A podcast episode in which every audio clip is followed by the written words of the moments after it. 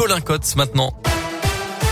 Bonjour Colin. Bonjour Mickaël, bonjour à tous. Et à la une de l'actualité ce matin, 30 millions d'euros pour les sapeurs-pompiers de l'Ain. C'est l'enveloppe allouée par le département au service départemental d'incendie et de secours de l'Ain pour les cinq prochaines années en termes d'investissement.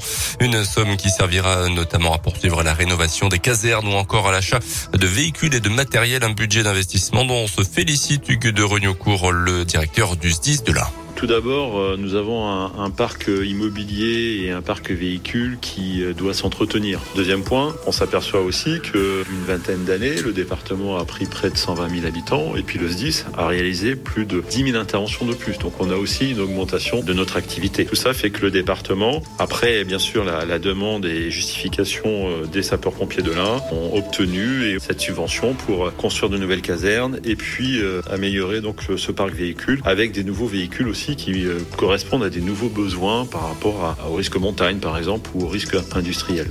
Sur ce budget, 600 000 euros seront notamment investis pour la sécurité, par exemple l'achat de caméras piétons pour les pompiers ou encore le développement de la vidéoprotection dans certaines casernes.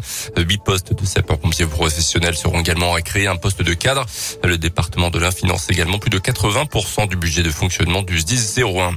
Un accident hier après-midi dans l'Ain à la station des Plans d'automne. Une femme de 29 ans percutée par une luge dans des circonstances encore inconnues. Un hélicoptère a été engagé. Les secours craignant notamment un traumatisme crânien selon le progrès. Mais l'état de santé de la victime s'est ensuite amélioré. Elle a été emmenée à l'hôpital par les pompiers par la route. En bref, également la visite d'Emmanuel Vargon dans l'Ain. Aujourd'hui, la ministre déléguée chargée du logement se rendra dans le département, notamment dans le Pays Gex, afin d'échanger avec les élus sur la thématique de la construction de logements, d'aménagement du territoire et d'urbanisme également. Un déplacement de la ministre déléguée au logement qui permet permettra également euh, de parler du fonds pour le recyclage des friches lancé par le plan euh, France Relance.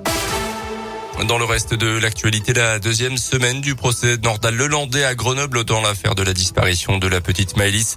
Euh, durant les premiers jours d'audience, l'ancien maître chien est resté campé sur ses positions, niant toute atteinte sexuelle sur la fillette de 8 ans. Aujourd'hui, la cour d'assises de Grenoble doit entendre les témoignages des parents de la deuxième victime d'attouchement sexuel filmé par Lelandais, mais aussi les parents de Maëlys. Le verdict est attendu en fin de semaine prochaine. Patrick Balkany peut être incarcéré dès aujourd'hui. L'ancien maire de Levallois loi Perret est convoqué par la justice après la révocation la semaine dernière de son placement sous bracelet électronique. Euh, son épouse Isabelle est également euh, concernée par cette révocation, mais elle reste hospitalisée après une tentative de suicide selon euh, son mari. Tous les deux étaient assignés à résidence pour fraude fiscale massive, mais ils n'auraient pas respecté les règles selon la justice. Les sports pour terminer avec en foot la victoire du Sénégal en finale de la Coupe d'Afrique des Nations hier soir.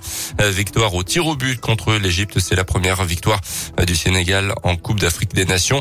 En Ligue 1, noté hier le carton du Paris Saint-Germain à Lille. 5 buts avec notamment un but de Lionel Messi. Et puis le premier match du tournoi destination pour le 15 de France de rugby. Hier après-midi, les Bleus ont battu l'Italie 37 à 10. Ils joueront contre l'Irlande. Ça sera le week-end prochain.